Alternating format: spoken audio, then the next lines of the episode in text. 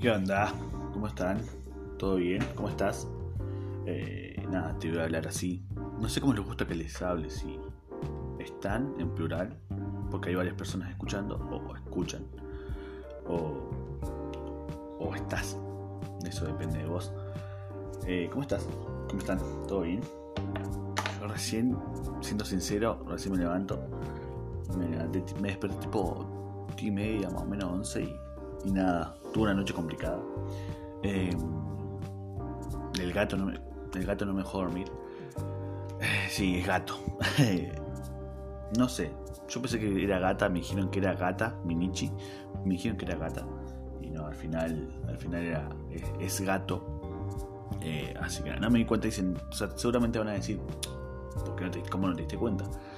es que es todo negro el chabón, todo negro y sus coquitos no se los veía. Aparte no me está viendo, che, ¿qué onda? Eh, así que nada, resulta que es el gato. Así que nada, lo tengo que operar, sí, sí, sí que lo tengo que esterilizar, pero bueno, no, no me alcanza mucho la plata. Yo vivo el día a día, literal. Y, nada, eh, así que nada, ¿cómo están? ¿Todo bien? Son las 2, 1 menos 20 de la tarde. Estoy tomando un café. Eh, va a mi almuerzo, café y pan. almuerzo de un chico productivo. Eh, así que nada, no sé qué temperatura es, a ver, porque está fresco, ya vino con todo el otoño. Está... Ah, no, estoy en Inglaterra, ¿por qué me parece en Inglaterra? Em, llegó el otoño ya acá en, esta zona del mundo. Eh, ya estamos en otoño, temperatura Neuquén. A ver, 22 grados, bueno, bien. Mi casa está, hace frío, pero bueno, me gusta, me gusta, me gusta. Así que nada. Mm. ¿Cómo están todos bien? Qué semanita, ¿eh? Pasamos de todo. desde el cachetazo de Will Smith a Chris Rock. Que bueno, para dar una opinión de eso. Los Oscars eh, está bueno la entrega de premios todo, pero lo dijo Darín en una entrevista con, con Fantino, sí, con Fantino, que bueno, él dice, yo fui, no me gustó lo que vi y se volvió. Y no fue más. Eh, se nota que está, obviamente está todo armado, en el sentido que todos muchos tienen diálogos, son actores, obviamente. Algunos más malos que otros, más buenos que otros, pero bueno, son actores, en fin. Y, bueno, yo al principio la cachetada, yo veía en Twitter que la dos cachetadas de Will Smith y todo eso, yo dije, bueno, ganó un Oscar. Y después dije, Will Smith y Chris Rock como, ¿qué onda con eso? Y me fijé, estuve buscando y, yo al principio la cachetada pensé que estaba actuada. Pero me daba, me daba cosas, me daba, me daba dudas el, el sonido del cachetazo, que se escuchó muy lindo. Muy lindo me refiero a que se escuchó muy nítido. Eh, no está bien esa comparación, pero bueno, se escuchó bien. Se entiende. Y, y yo dije, no, está actuado, pero después no, posta, era verdad. Resultó ser verdad. A ver, eh, banco mucho Chris Rock. Lo banco mucho, me encanta el humor que tiene. Eh, es muy bueno haciendo stand-up, porque es un comediante muy bueno. Y el humor que tiene. Eh, pero no era el momento. no era el momento para hacer ese chiste. Eh, así que, no sé. Igual, ¿saben que ayer me crucé con un video en TikTok que. Mm, que cuando hace el golpe, cuando golpea eh, Will Smith a Chris Rock, eh, la esposa de Will Smith, se ve de fondo, no está como se está riendo, como, ah, salió bien el chiste, como, no sé, pero no sé, no sé qué querer. Pero nada, van con mucho Chris Rock. Me encanta el amor que tiene, pero no era el momento. de última, si lo haces en, tu show de stand-up, joya. Pero no, no era el momento. Eh, y a Will Smith también lo banco. O sea, si ponen que a mi, a mi familia le dicen eso y lo, humillan a nivel mundial, porque a nivel mundial yo también saltaría. Eh, y me chupa huevo lo que es eh, la academia y todo eso. Estaba leyendo que, que, bueno que Will Smith no va a participar más de los Oscars. Él decidió eso. Eh, no sé si le van a retirar el Oscar del mejor actor. Así que no sé. Pero, pero nada, yo también lo haría, no me importaría nada. Eh, y encima fue un golpe, porque a nosotros, o sea, para que se entienda, ¿ah? duele más un golpe entre los hombres, ¿no? Duele más en el orgullo duele más un golpe a mano abierta que puño cerrado. Duele más. El orgullo te. Ah, duele. Es lo mismo que cuando te dan de reversa así con la, con, la mano pero al revés, eso duele más. Es como más, daña más el orgullo. Fue todo interesante la movida esa. Eh, Fue hace una semana, sí. Quise grabar, pero mi celular está. Las últimas tengo que comprarle una memoria nueva al celular. Eh, y uy, se me está yendo el wifi cada rato. Eh, y no sé qué onda. Eh, anda muy mal. Así que. Nada, por eso no puedo grabar. Uh, me quedé sin wifi. Todo mal. Pero en la compu, en el celular, bueno, qué sé yo. Eh. Ah, o sea, se desconectó totalmente. Bueno. Eh, así que nada, estuvo interesante. mi semana. Fue hace una semana lo, que, lo de los Oscar y, nada, estuvo bueno. Eh, quería decir, se vino el frío con todo, qué lindo. Qué lindo que se venga el frío con todo, yo no se aguantaba más el calor y, nada. obviamente me agarró, no, estaba preparado, me agarró así, sin preparación por así decirlo, porque con el calor yo estaba viendo con una sábana nomás. Y nada, tuve que sacar el acolchado. Y, porque me estaba cagando de frío, pero lo amo. Eh, quería decir, salió un tema la otra vez. Eh, yo escucho mucho, bueno, me encanta el deporte, más que nada el fútbol, obviamente. Pero salió un tema que estaba escuchando en la radio de que, bueno, o sea, hace un par de semanas se retiró una tenista, ganó, no me acuerdo, creo que sí, ganó el Australia Open, que es el abierto de Australia. Em, lo ganó y 25 años. Y creo que era el número uno del mundo, si no tengo entendido. Si no, entiendo mal, no puedo fijarme ahora porque me anda mal el wifi. Eh, y se retiró a los 25 años y ¿cómo te, todos, obviamente yo también como, ¿cómo te retiras esa? ¿por qué te retiras esa? Y, nada, se retiró, como que ya no, no le llamaba la atención eso. Y hace un par de meses largo ya un futbolista de renombre eh, dijo que, que, es muy difícil la, la, alta competencia y la presión que viven los deportistas de elite, ¿no?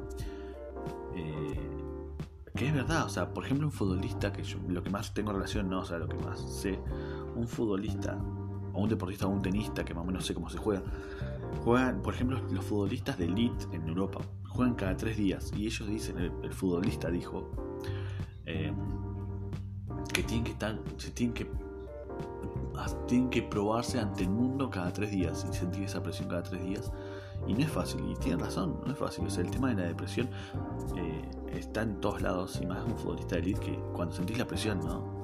Cuando sentís la presión que, que si bien es un juego, yo estaba pensando en eso últimamente, que si bien es un juego, porque el fútbol es un juego, y todo deporte es un juego, pero detrás de ese juego hay mucho, hay mucho, hay mucho en juego, valga la redundancia. Eh, literal, vidas, vidas en juego. Eh, porque un, chico que sale de, no sé, de, una provincia acá en, Argentina, una provincia de que y le cuesta vivir y todo eso, y siendo futbolista, le puede salvar la vida a su, a familia, a su a, sus padres, a su madre, a sus hermanos y el resto de su familia, su linaje, si lo hace bien, ¿no? Eh, ¿Qué pasa? Entonces no, no, están preparados psicológicamente muchos deportistas para el tema de la, presión. Por eso eh,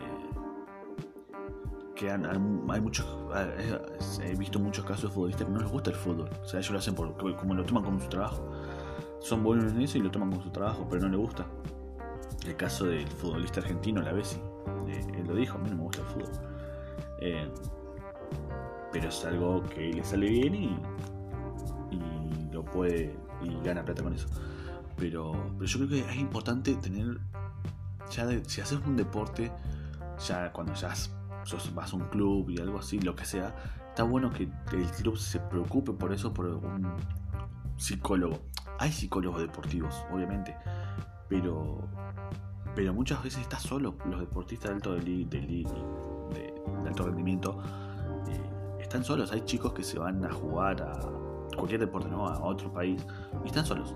¿Y eso cómo lo llevas? Porque no tenés a nadie. Imagínate si te vas a Estados Unidos y no sabes el idioma, que te vas a jugar al fútbol allá, que está creciendo mucho ese deporte ahí, y te vas para allá eh, y estás solo, no sabes el idioma, ¿cómo haces?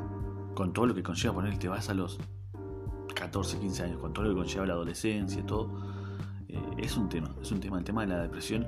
o sea, todos pensamos, y lo, me incluyo, que los deportistas tienen tan hechos, con, son millonarios, o sea, son millonarios, tienen la vida resuelta, viven la vida que todos quisiéramos vivir, pero no vemos el trasfondo, el telón, atrás del telón de eso, ¿no? Eh,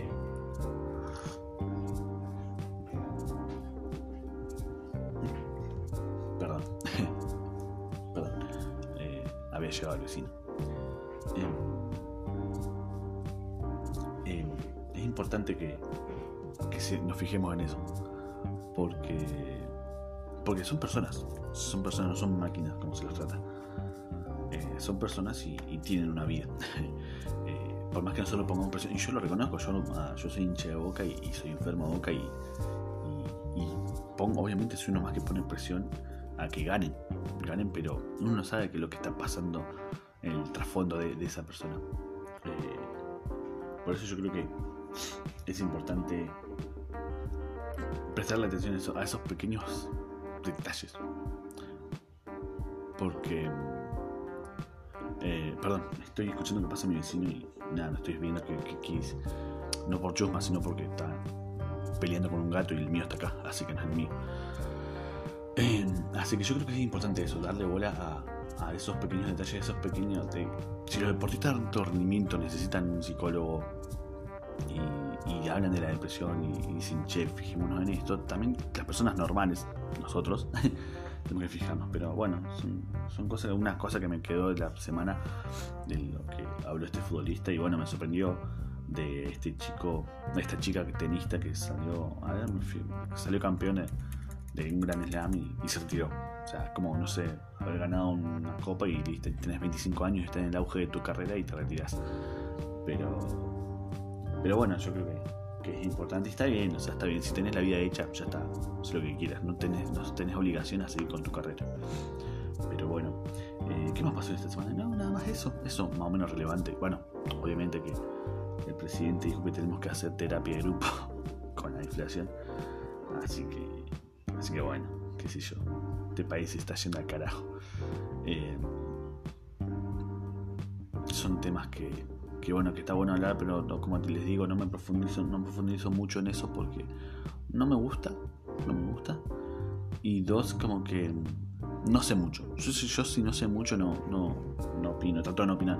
Obviamente busco información, todo, pero eh, obviamente si, es algo importante, como no sé, hicieron una fiesta en plena pandemia, obviamente voy a hablar. Pero, pero no, eh, ya está. Eh, así nada. Eh, no salió más el tema Ucrania, ¿vieron? Ya pasaron los 5 minutos de fama de la guerra Ucrania-Rusia. Es muy loco pensar que, que si a, Putin se le traba el flotante, por así decirlo, y nada, ¿sabes qué? Voy a apretar, voy a apretar el botoncito rojo de las bombas nucleares que hagamos todos. Es muy loco pensar que, que literal, o sea, no es que con una bomba nuclear va a destruir el mundo, pero va a empezar a destruirlo porque si lanza Rusia uno, va a lanzar Estados Unidos, después China, después Japón y cagamos todo. Eh, así que por eso vivan, vivan el, estos, vivan su día como si fuera el último, porque uno, nunca sabe. Me hace acordar mucho a la película de Terminator, sí, Terminator 2, 2, no 3. Terminator 3 cuando, cuando John Connor va con la esposa del búnker ese y empieza a decir la bomba, la detonación empezó tal, el día del juicio empezó tal hora y empiezan a mostrar los misiles pasando por todo el planeta. Muy loco. Eso puede pasar. Así que nada, bueno, eh, quería hablar con ustedes. Nada, eh, espero estén bien. Yo me, voy a terminar, me voy a terminar mi café. Estoy todavía como. me voy a terminar mi café. Eh, está enfriando, así me tengo que terminar ahora. Y nada, que estén excelente. Eh, nos vemos el próximo domingo.